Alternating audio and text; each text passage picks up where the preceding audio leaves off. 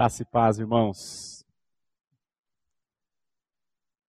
Ah, na primeira quinzena de março, quando começou essa, este isolamento que nós estamos vivendo, eu já tinha a escala das pregações e eu sabia que eu estaria aqui, eh, eu estava escalado para pregar aqui hoje, no dia 24 de maio.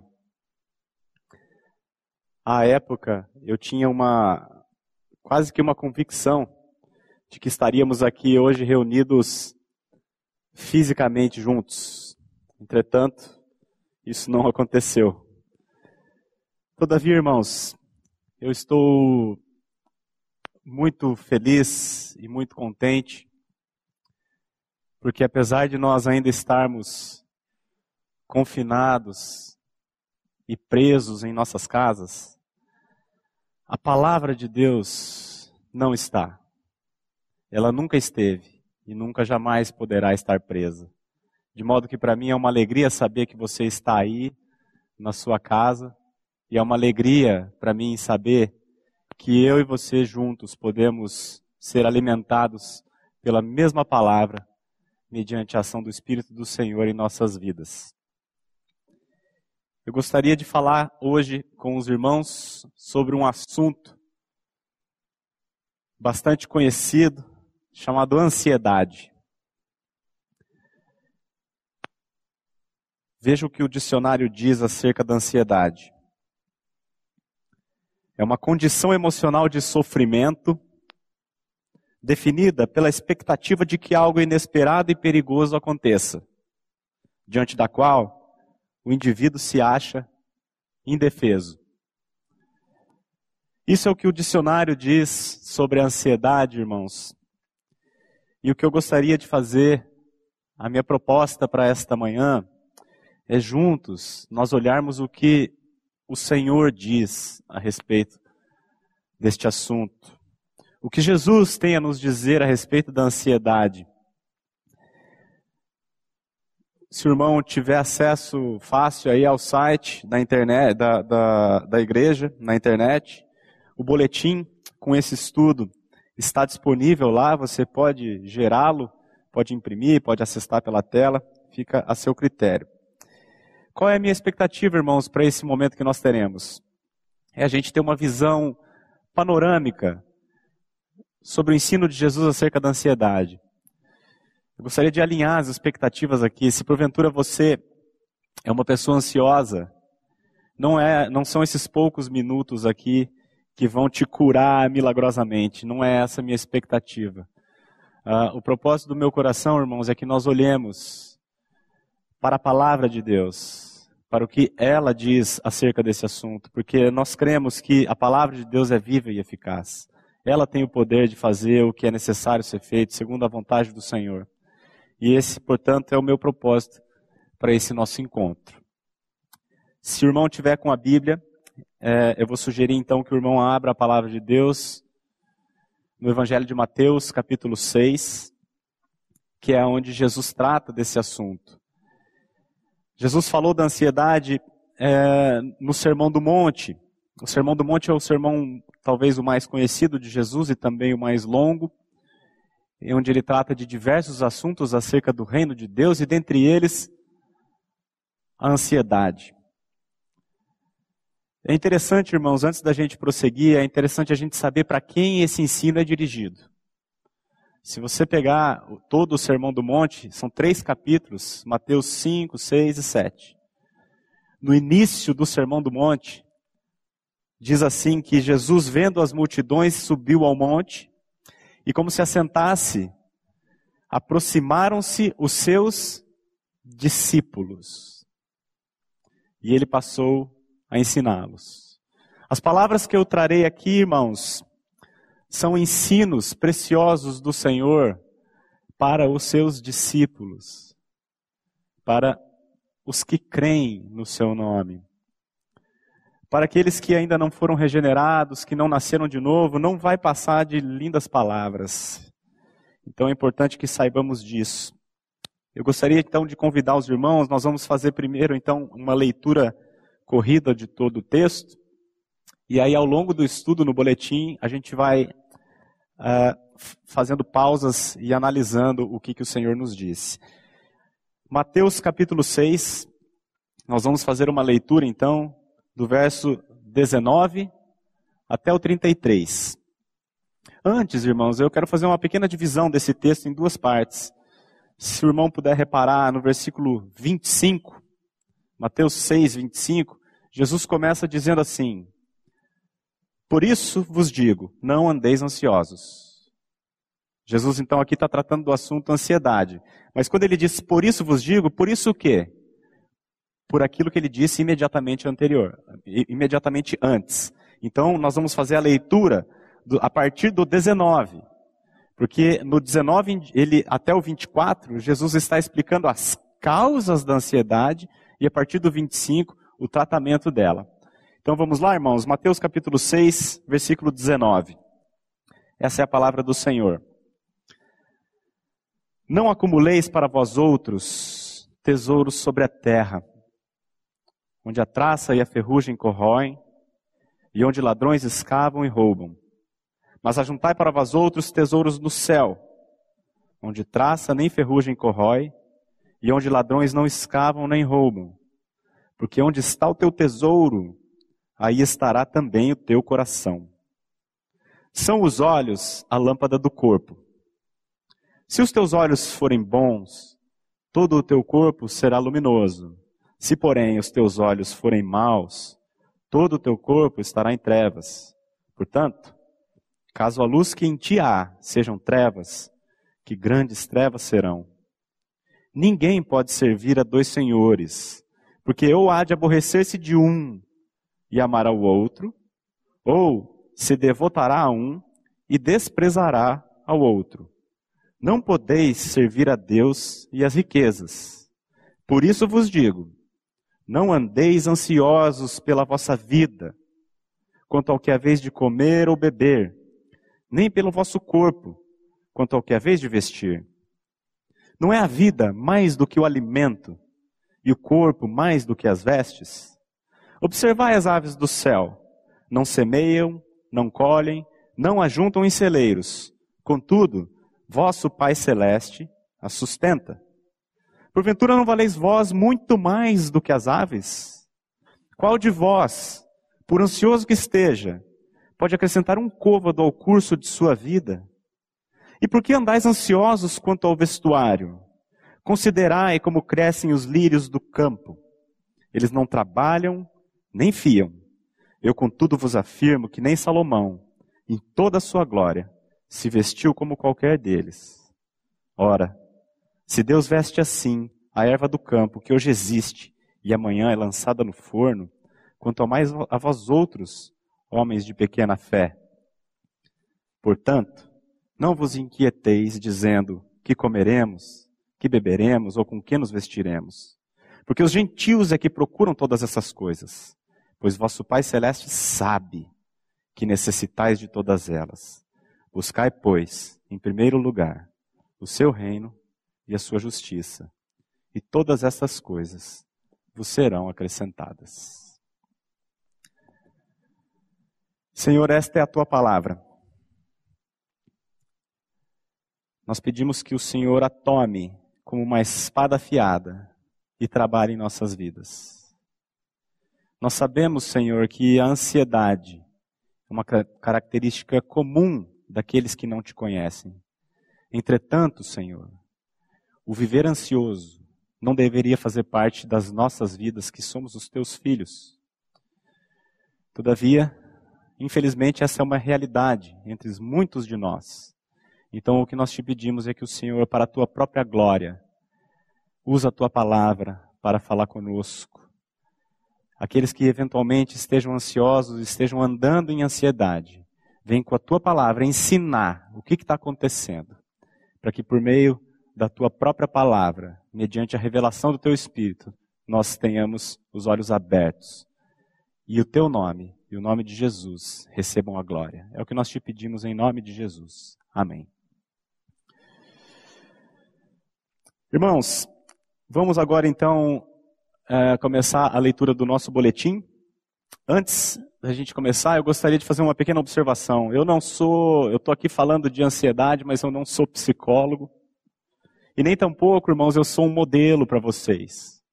É, justamente o, o que me motivou a estudar acerca da ansiedade é o fato de eu mesmo ser uma pessoa extremamente ansiosa. Então, o que eu gostaria de fazer com os irmãos aqui nessa manhã é compartilhar aquilo que do Senhor eu tenho aprendido acerca deste assunto. Então, o boletim começa assim: A ansiedade é um sentimento ruim que aflige milhões de pessoas ao redor do mundo, independentemente de sua posição social, sexo ou idade. Este mal universal, apesar de estar em especial evidência nos dias de hoje, é um problema tão antigo quanto a própria existência humana. Nosso Senhor, sendo conhecedor de nossas necessidades, antecipou-se e ensinou-nos sobre essa questão logo no seu primeiro discurso público, no Sermão do Monte. No Evangelho de Mateus, capítulo 6, 25 a 33, como lemos, encontramos o registro do ensino de Jesus sobre o problema da ansiedade em si. Entretanto, é importante atentarmos também para o trecho imediatamente anterior, nos versos 19 a 24, que também lemos, onde ele aborda aquilo que seria a causa da ansiedade. Tão importante quanto tratar os sintomas de uma enfermidade é conhecermos as suas causas a fim de evitarmos a sua reincidência. Recentemente eu estive, o meu filho mais velho estava passando mal e a gente, eu precisei levá-lo ao pronto atendimento. Chegando lá, a médica atendeu, mediu a febre, ele estava com febre e ela receitou um, um antitérmico. Falou, ó, ele toma esse aqui e ele vai. E aí nisso ele ficou tranquilo, porque o antitérmico hoje em dia não é, não é amargo igual era quando eu era criança. Hoje é docinho, é de morango, a criança até gosta de tomar. Mas logo depois que ela receitou o antitérmico, ela falou assim: Mas pai, nós vamos ter que fazer um exame de sangue. Aí o olho dele arregalou. Teve que colher o sangue. Por quê? Porque não adianta simplesmente tratar a febre. O médico precisa descobrir o que está causando a febre. O que nós veremos, irmãos, ao longo do estudo, ao longo das palavras de Jesus, é que a ansiedade em si ela não é um problema. Ela não é o real problema, ela não é a causa do problema, ela é apenas um sintoma do real problema. Como veremos nas palavras do Senhor, a ansiedade do homem provém do fato de confiarmos nas coisas criadas em detrimento do Criador. De forma resumida, o amor ao mundo e a falta de conhecimento de Deus como Pai é o que nos faz ansiosos. Então, irmãos, vamos ver as causas da ansiedade, segundo Jesus, dividida em três etapas. Primeira etapa, versículos 19 a 21 de Mateus 6. O Senhor diz assim: Não acumuleis para vós outros tesouros sobre a terra, onde a traça e a ferrugem corroem, e onde ladrões escavam e roubam, mas ajuntai para vós outros tesouros no céu, onde traça nem ferrugem corroem, e onde ladrões não escavam nem roubam, porque onde está o teu tesouro, aí estará também o teu coração. Muitos pensam aqui, irmãos, que Jesus está falando especificamente de dinheiro, mas preste atenção no texto. Ele não está falando não ajuntai para vós outros dinheiro sobre a terra. Ele usa a expressão tesouros. E aqui então, Jesus não está tratando especificamente de ganância, mas sim de desejos egoístas, desejos pessoais, o que pode, claro, incluir a ganância. Por tesouros devemos entender não apenas o dinheiro, mas tudo aquilo a que atribuímos grande valor. Para muitos pode ser a saúde, a família, a profissão, o ministério na igreja, o conhecimento, a aparência, a reputação e etc. Todas essas coisas, apesar de serem prazerosas e legítimas, por serem terrenas, estão sujeitas à corrosão e ao roubo, de modo que não é sensato considerá-las como tesouro. A consequência de depositarmos o coração em coisas terrenas é uma vida de ansiedade. Pois a única certeza que temos a respeito delas é que elas não duram para sempre. Eu vou contar para os irmãos o que para mim é um dos maiores motivos de ansiedade. É fazer justamente o que eu estou fazendo agora aqui. A pregação da palavra. Num púlpito, publicamente. Isso é o que me traz uma das coisas que mais me geram ansiedade.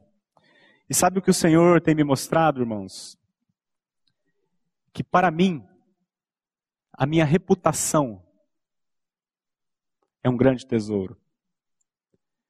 Ele tem me mostrado, irmãos, que aquilo que as pessoas acham de mim, se elas vão gostar, se elas não vão gostar, se elas vão aprovar, se não vão aprovar, isso para mim tem sido um tesouro.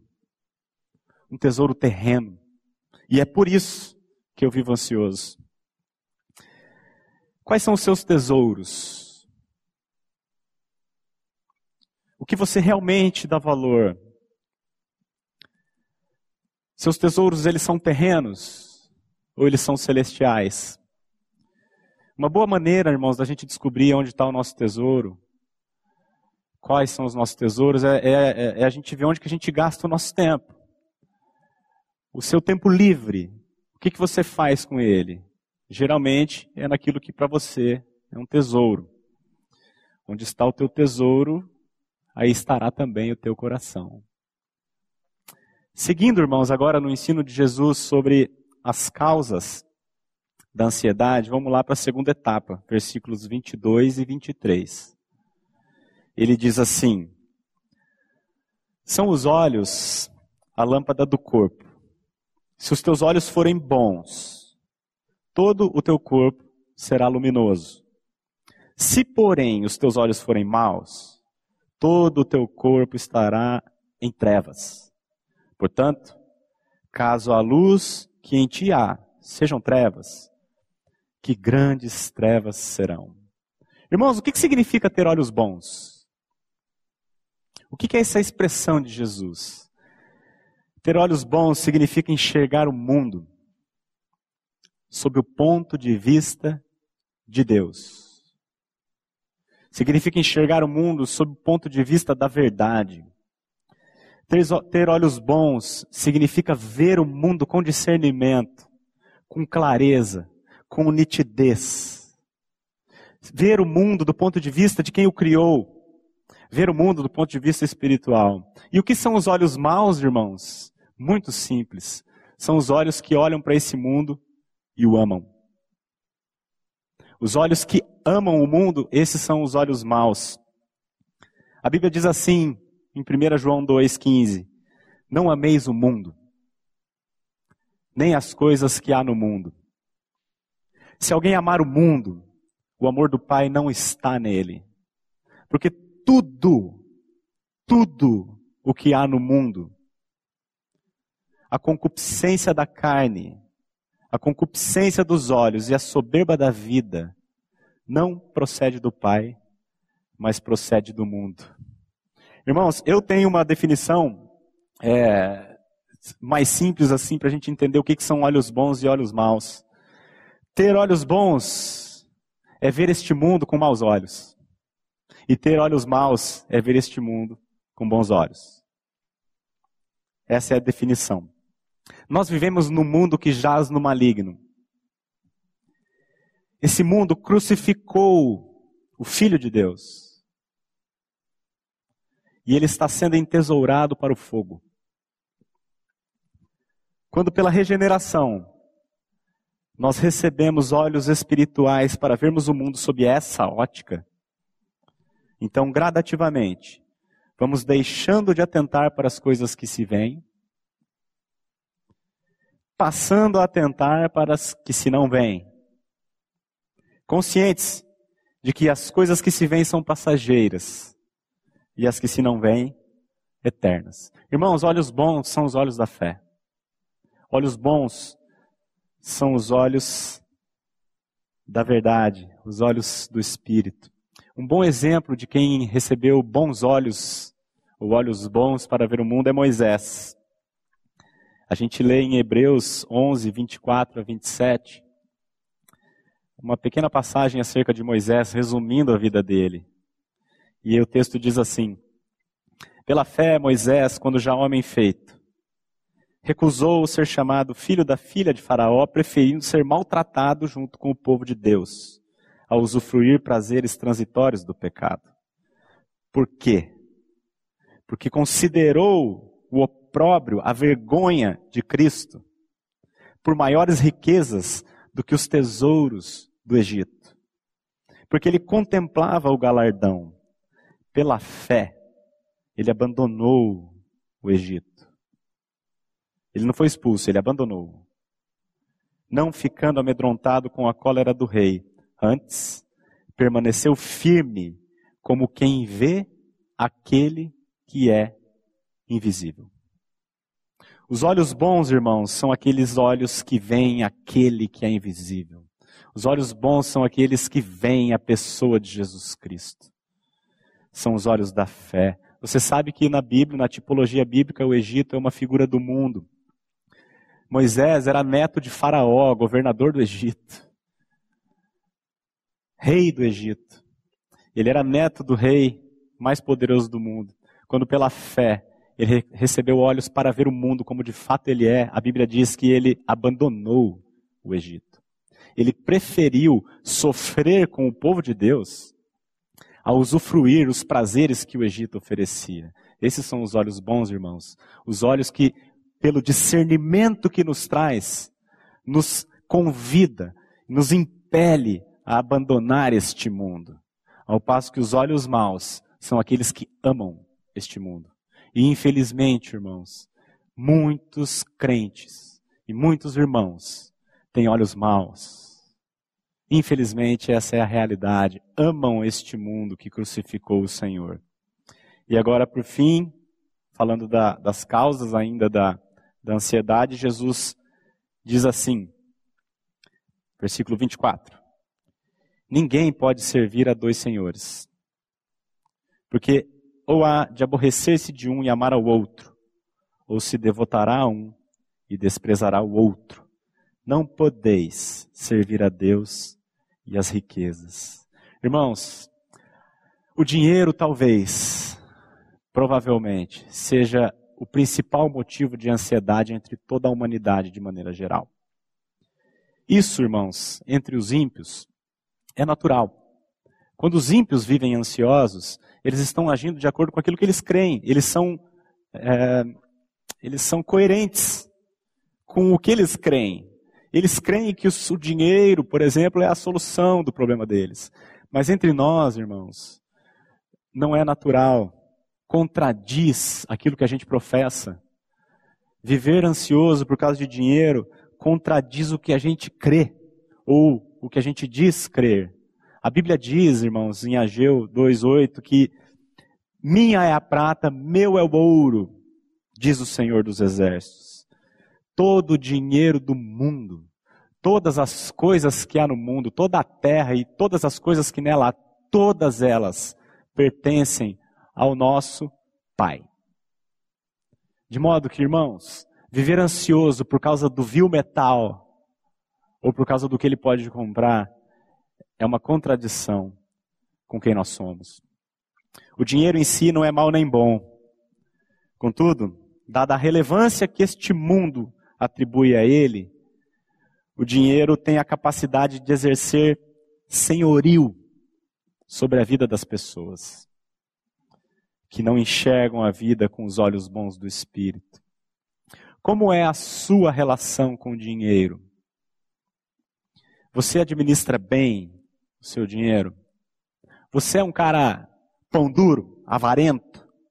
Ou você é um cara, uma pessoa mão aberta, consumista, que gasta tudo que tem? Você costuma entrar em dívidas você já deu calote em alguém? Você já roubou dinheiro de alguém? São perguntas para você responder, meditando no que o Senhor está dizendo acerca do dinheiro. Todo aquele que de alguma maneira tem dificuldade na, na administração do dinheiro, está, na verdade, sendo governado por ele. Isso significa dizer que, em alguma escala, ele está servindo ao dinheiro como um senhor. Isso, segundo Jesus, corresponde a desprezar a Deus. Porque ou há de aborrecer-se de um e amar ao outro, ou se devotará a um e desprezará o outro. Não podeis servir a Deus e as riquezas. Infelizmente, essa é a realidade na vida de muitos crentes.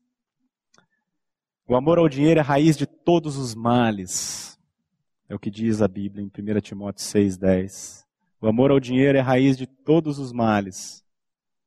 E algumas pessoas, por cobiçarem o dinheiro, desviaram-se da fé e se atormentaram com muitos sofrimentos.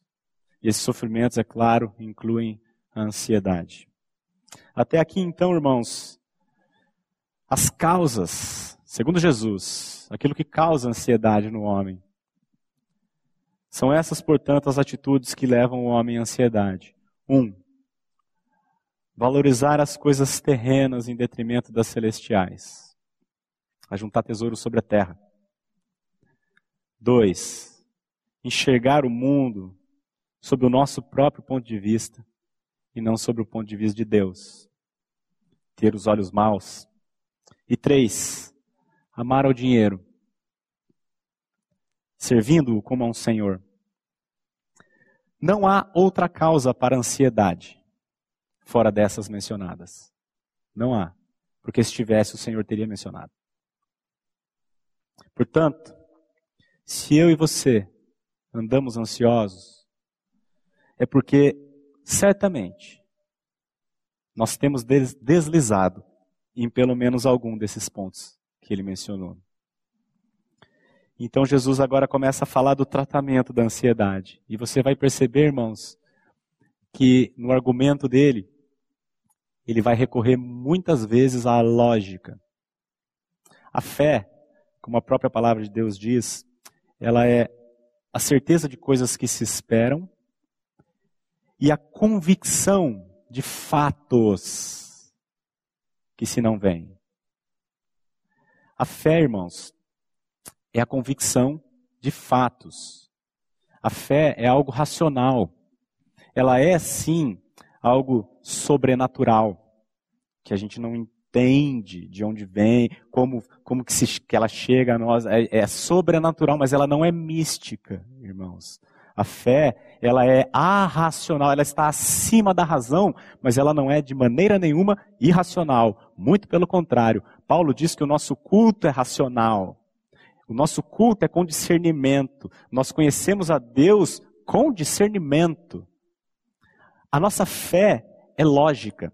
Então nós vamos ver que o Senhor Jesus lança a mão da lógica para nos trazer à fé, para nos fazer refletir acerca da ansiedade. E ele começa então no versículo 25 dizendo assim: Por isso vos digo, não andeis ansiosos pela vossa vida, quanto ao que é vez de comer ou beber, nem pelo vosso corpo, quanto ao que é vez de vestir. Não é a vida mais do que o alimento, e o corpo mais do que as vestes? O que, Jesus está fazendo aqui conosco? Ele está nos convidando a pensar na nossa vida, meditar, refletir na nossa vida. Eu trouxe aqui algumas curiosidades, irmão. Você já parou para pensar no que, que é a nossa vida? Que, que é o teu corpo? Nós nascemos quando um espermatozoide fecunda o óvulo aquelas, aquelas coisinhas invisíveis se juntam e a gente é gerado, concebido.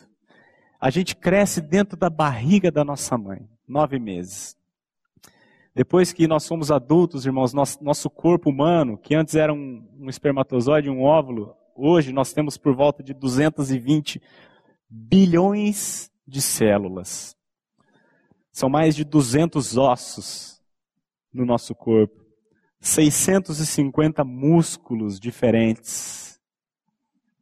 Os nossos sentidos, irmãos, você já parou para pensar o que é a gente poder ouvir, sentir o cheiro, o olfato, o paladar, o tato, a nossa visão, que é algo maravilhoso. O olho humano é capaz de distinguir 10 milhões de cores 10 milhões de cores diferentes. O nosso cérebro tem uma capacidade de armazenamento de 1 milhão de gigabytes. As nossas veias, se fossem esticadas, elas somariam 100 mil quilômetros. Daria duas voltas e meia na Terra. A impressão digital que você tem, só você tem. Nenhuma das 7 bilhões de pessoas no mundo tem. Você já parou para pensar no que, é o teu corpo? É o que Jesus está mandando você fazer, e eu também. E depois que a gente medita no que é o corpo, eu te pergunto: foi você que fez? Foi você que comprou o teu corpo? Quanto você pagou? Quem te deu esse corpo? Jesus está dizendo.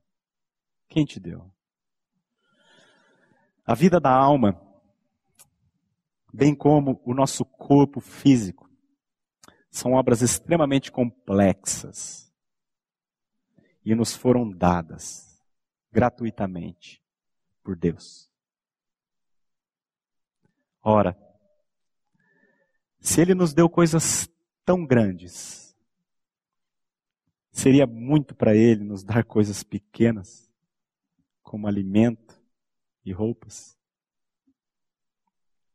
Ao fazer essa comparação lógica entre o grande e o pequeno, Jesus lança a mão da lógica da lógica, da razão, para nos fazer refletir espiritualmente sobre a tolice da ansiedade. O Deus deste século, Satanás, ele cegou o entendimento dos incrédulos, de modo que eles não possam enxergar nada segundo a verdade. Nós, porém, irmãos, recebemos olhos para ver a Deus não apenas como dono de toda a terra, mas como Pai nosso. Pai nosso. Sabe qual é o nosso problema, irmãos? É que nós falamos que Deus é Pai, mas nós não cremos no que nós falamos. Nós dizemos que a Bíblia é a verdade. Nós conhecemos a Bíblia, mas nós não cremos no que ela diz. Jesus continua: Observai as aves do céu. Não semeiam, não colhem, não ajuntam em celeiros. Contudo, vosso Pai, não o Pai das aves, o teu Pai, o vosso Pai, celeste, a sustenta. Porventura não valeis vós muito mais do que as aves? Qual de vós, por ansioso que esteja, pode acrescentar um côvado ao curso da sua vida? Irmãos, pensa num homem que é um pai de família e que tem como hobby criar passarinho. Pensa se esse homem ele trata dos passarinhos todo dia, de manhã, de noite. E aí por um lapso ele esquece de dar comida para o filho dele, o filho dele morre. É um absurdo pensar isso. Porque isso nunca vai acontecer. Ora, se de um pai humano, de um pai terreno, a gente não consegue nem conceber essa ideia, quanto mais do Pai Celeste, irmãos. Novamente, recorrendo à comparação lógica Jesus afirma que mesmo seres tão pequenos como as aves não estão em esquecimento diante de Deus. Mas pelo contrário, esse Deus que não é o pai das aves, mas o nosso pai, a sustenta. A Bíblia diz, irmãos, em João 1, 11 e 12, que Jesus veio para o que era seu e os seus não o receberam. Mas a todos quantos o receberam, deu-lhes o poder de serem feitos filhos. Filhos. Filhos de Deus. A saber, os que creem no seu nome. Irmãos, nós estávamos mortos em delitos e pecados. A Bíblia diz que todos nós éramos, por natureza, por nascimento, filhos da ira de Deus. Efésios 2. Nós éramos, por natureza, filhos da ira de Deus, todos os seres humanos. Nós éramos inimigos de Deus. Mas Deus, em Cristo, nos reconciliou com Ele. Ele enviou o seu Filho Jesus Cristo para morrer na cruz, para que de nós, os inimigos, Ele nos tornasse seus filhos. Vede que grande amor nos tem concedido o Pai, a ponto de sermos chamados filhos de Deus, e de fato somos filhos de Deus. É o que diz 1 João 3,1. A consciência da paternidade de Deus é o ponto crucial para vivermos sem ansiedade. Jesus foi o homem mais atribulado que já viveu neste mundo. Nasceu, cresceu e morreu pobre, não tendo onde reclinar a cabeça. Foi odiado, não pelo vizinho apenas, ele foi odiado por poderosos e perseguido desde o seu nascimento. Perseguido. Até que aos 33 anos foi assassinado por mãos injustas. Nosso Senhor tinha todos os motivos para andar ansioso, mas ele não o fez por uma razão. Ele tinha consciência de que o Deus Todo-Poderoso era o seu Pai. E Jesus veio para o que era seu. E os seus não o receberam. Mas a todos quantos o receberam, deu-lhes o poder de serem feitos filhos de Deus. Filhos de Deus. Se você recebeu o Senhor Jesus, você foi feito um filho de Deus. E aí Jesus prossegue dizendo assim, no 28. Por que andais ansiosos quanto ao vestuário? Considerai como crescem os lírios do campo. Eles não trabalham, nem fiam. Eu, contudo, vos afirmo que nem Salomão, em toda a sua glória, se vestiu como qualquer deles. Ora, se Deus veste assim a erva do campo que hoje existe e amanhã é lançada no forno, quanto mais a vós outros, homens de pequena fé. Aqui, irmãos, eu quero só fazer um breve parênteses, porque Jesus anteriormente falou das aves, que as aves não semeiam, não colhem, nem ajuntam em celeiros. E agora ele diz que os lírios não trabalham e nem fiam.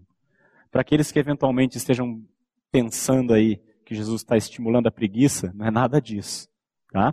As aves, elas não, não ajuntam celeiro, não plantam, não colhem, mas elas também não ficam lá no ninho esperando o Papai do Céu trazer a minhoquinha na boca delas. Elas saem todos os dias para buscar o seu alimento. O que Jesus está dizendo aqui é que elas não se preocupam com isso. Jesus, o Senhor, jamais estimularia a preguiça. Eu vou dar dois versículos rapidamente para os irmãos aqui, só para a gente deixar isso claro.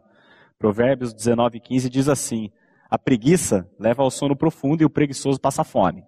Esse é um. Provérbios 10, 4. As mãos preguiçosas empobrecem o homem, porém as mãos diligentes lhe trazem riqueza. Ok? Então Jesus não está estimulando aqui a preguiça. O que ele está condenando é a preocupação com o alimento e com as coisas básicas da nossa vida. Então, depois de nos exortar pela terceira vez a enxergarmos a vida por meio da lógica espiritual, afirmando que o Deus que cuida de coisas tão pequenas como as flores também cuida das maiores como nós, então o Senhor resume o problema da nossa ansiedade. Ele resume, dizendo que nós somos homens de pequena fé. Irmãos, aqui está a chave do ensino sobre a ansiedade. Nós somos homens de pequena fé. Essa expressão, homens de pequena fé, ela, por um lado é bom, por outro lado é ruim. Por que, que é bom? Porque a fé, por menor que seja, se a tua fé for a menor de todas, mas você crê que Jesus Cristo é o Filho de Deus, que morreu por você, para te livrar da ira do Senhor. Se você crê, se a tua fé for do tamanho de um grão de mostarda, menor, ela é suficiente para te salvar.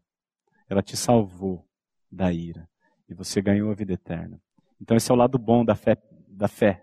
Por menor que ela seja, ela tem o poder de salvar o maior pecador.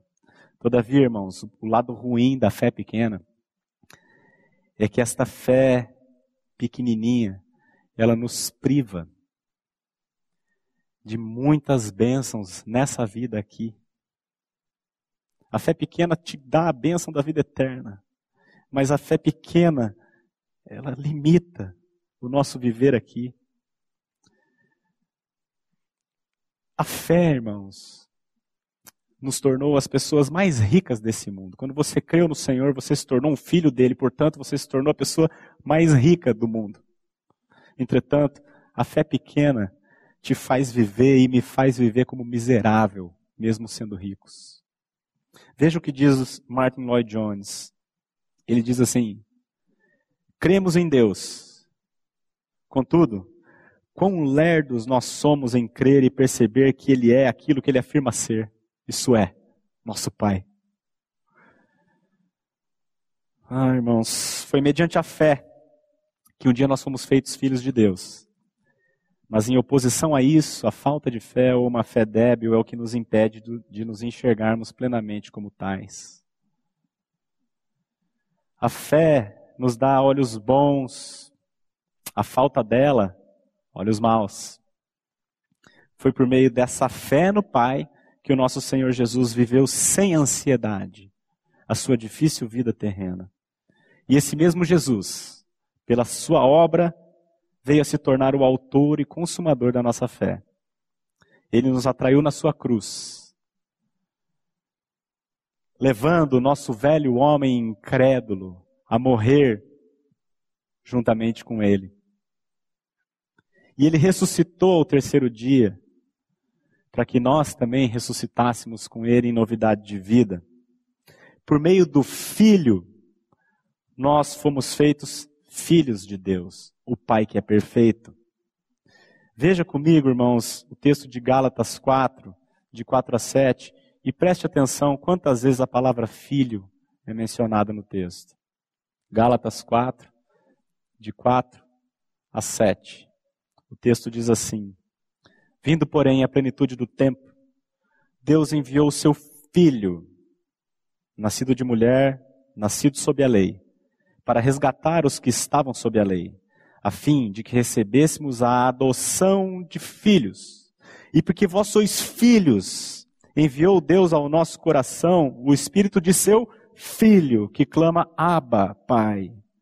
De sorte que já não és escravo, porém filho e sendo filho também herdeiro por Deus. Oh, irmãos, vede que grande amor nos tem concedido o Pai, a ponto de sermos chamados filhos de Deus, e de fato nós somos filhos de Deus. A consciência da paternidade divina, e a consciência não intelectual, irmãos, mas a consciência espiritual, o discernimento, a consciência de que Deus é Pai, é o remédio, é a solução para toda e qualquer ansiedade. Se o Deus Todo-Poderoso que criou todas as coisas e as governa todas elas, este é o meu Pai, o que eu temerei?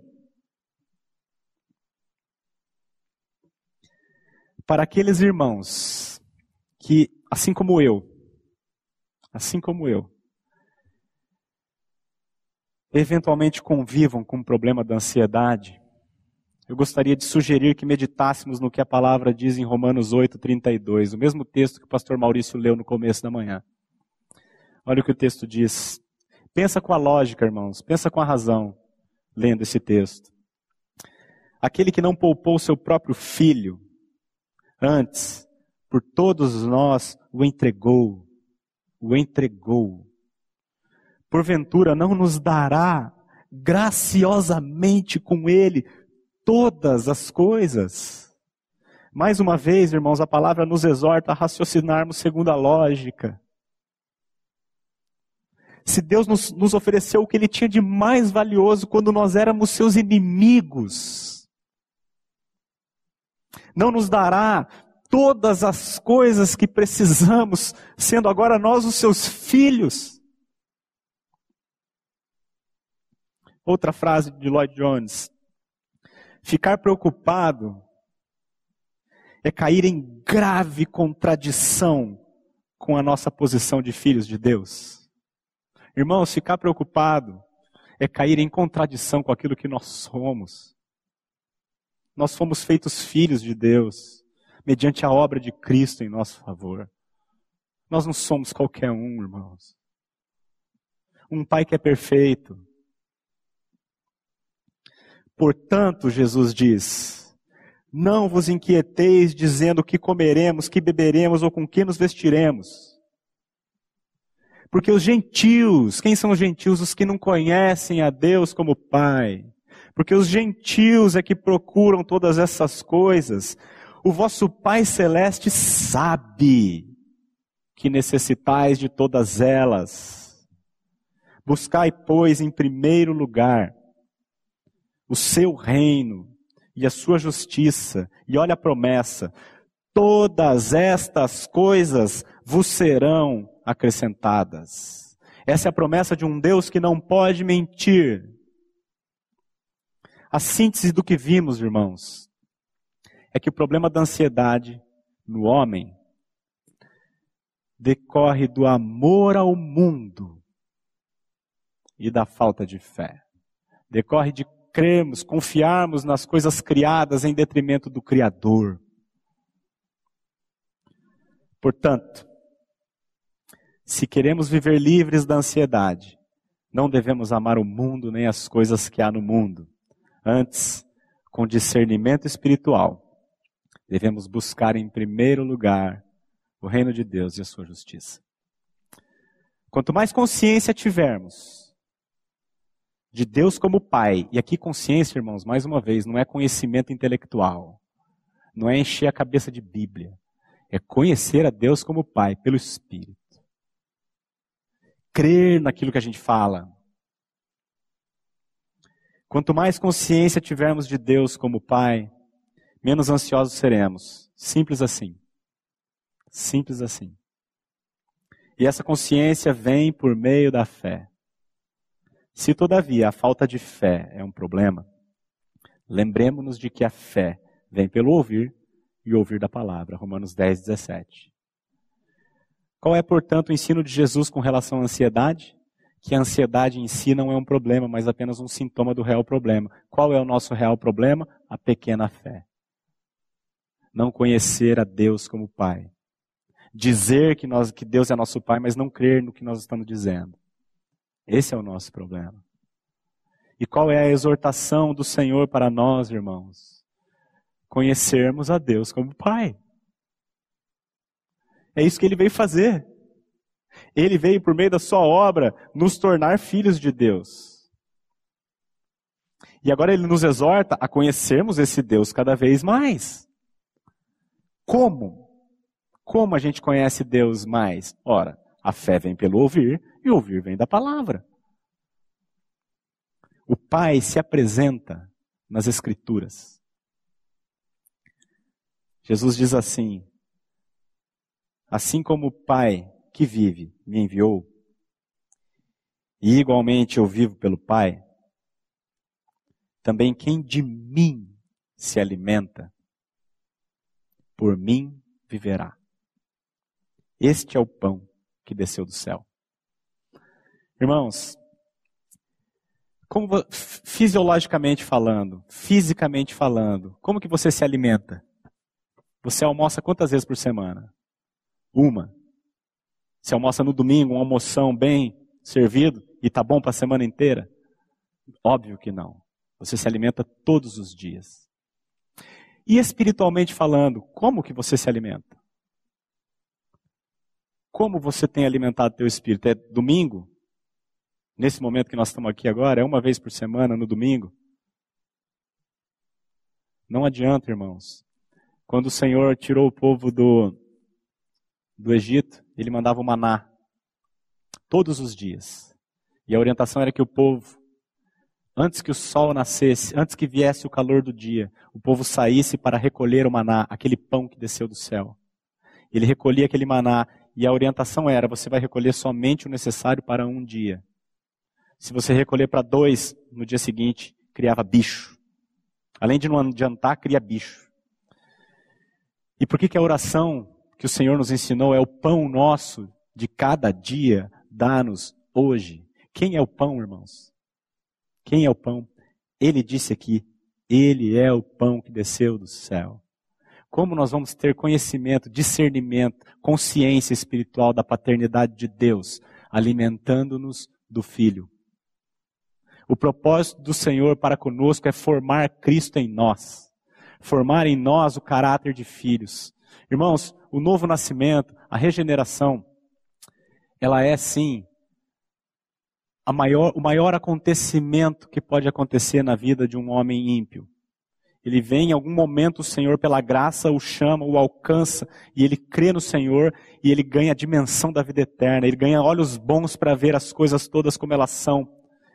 Então, o novo nascimento, o dia que a pessoa creu, o dia que a pessoa foi regenerada, é o maior acontecimento na vida de um ímpio, mas na vida do crente, é apenas o nascimento, irmãos. Nós, eu e você, eu sou ansioso. Por quê? Porque eu sou uma criança em Cristo. Porque eu, eu tenho me alimentado menos do que eu deveria dele, irmãos. Nós, a, a exortação do Senhor Jesus para os ansiosos e para qualquer pessoa é que nós conheçamos mais o Senhor. Quanto mais contato nós tivermos com o Senhor, mais nós vamos conhecê-lo como Pai. Nós, os crentes, caminhando para o final, irmãos, nós, os crentes, infelizmente, ainda carregamos uma natureza terrena que precisamos fazer morrer, é o que diz Colossenses 3,5. Mas louvado seja Deus, irmãos, nós agora também desfrutamos de uma natureza divina, de filhos de Deus. E aí o que a Bíblia diz em Colossenses 3, 1 e 2. Portanto, se fostes ressuscitados juntamente com Cristo, buscai as coisas lá do alto, onde Cristo vive, assentado à direita de Deus. Pensai nas coisas lá do alto, não nas que são aqui da terra, porque morrestes e a vossa vida está oculta juntamente com Cristo em Deus. Irmãos, eu finalizo aqui então com uma mensagem direta àqueles que são ansiosos como eu. Se você ainda não conhece Deus como Pai, se você ainda não creu no Senhor, se você ainda não o recebeu, se você ainda não nasceu de novo, você tem toda a razão de estar ansioso e deveria estar mesmo. Não só pela comida, bebida, mas principalmente pela ira vindoura. Você realmente deveria estar ansioso. Você está agindo de acordo com o que você crê. Agora, se você não quer mais isso, irmãos, três frases de Jesus para você: arrependei-vos e crede no Evangelho. Vinde a mim, todos os que estáis cansados e sobrecarregados, e eu vos aliviarei. E Jesus ainda diz: Eu vim para que tenham vida, e vida em abundância. Então, essa é a minha mensagem para o ansioso que ainda não creu e não recebeu o Senhor.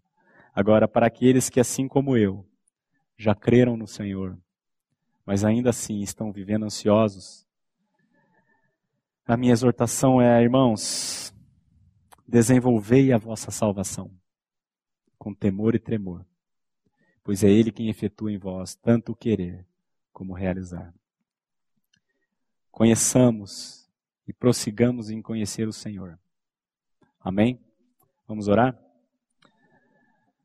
Ô oh, Paizinho, nós te agradecemos pelo privilégio, pela honra, pela glória que o Senhor nos concedeu em Cristo de por meio da sua obra na cruz, a sua morte e a sua ressurreição, nós incluídos no corpo dele, no corpo santo, participantes também desta morte e dessa ressurreição, por meio desta obra, Senhor, nós recebemos o privilégio, a alegria de nos tornarmos filhos do Senhor.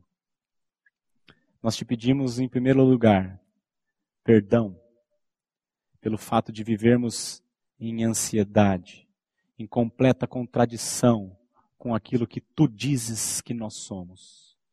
E em seguida, Senhor, nós te pedimos que o Senhor tome essa tua palavra que nos foi ministrada e que o Senhor incomode os nossos corações no bom sentido. Que o Senhor mexa com cada um de nós, os ansiosos, a começar por mim, Senhor, nos dando discernimento, olhos bons, para compreendendo a lógica da fé e a lógica da tua salvação, nós desejemos, Senhor, ardentemente nos alimentar daquilo que é celeste. Coloca dentro de nós, Pai, a vontade de te conhecer, a vontade de conhecer o Senhor Jesus por meio das Escrituras. Não nos permita, Senhor, que vivamos uma vida medíocre, uma dieta pobre do pão celeste. Antes, dá-nos hoje o pão nosso de cada dia.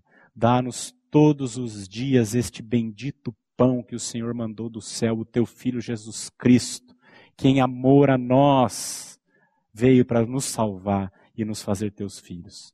Nós te pedimos isso tudo, Senhor, com um único propósito. O nome do Senhor Jesus Cristo receba toda a glória que lhe é devida. E é no nome dele que nós oramos. Amém.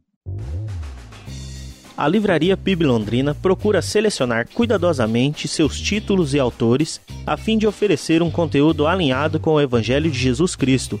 Bíblias, livros de teologia, devocionais, literatura infantil, biografias, comentários bíblicos e muito mais.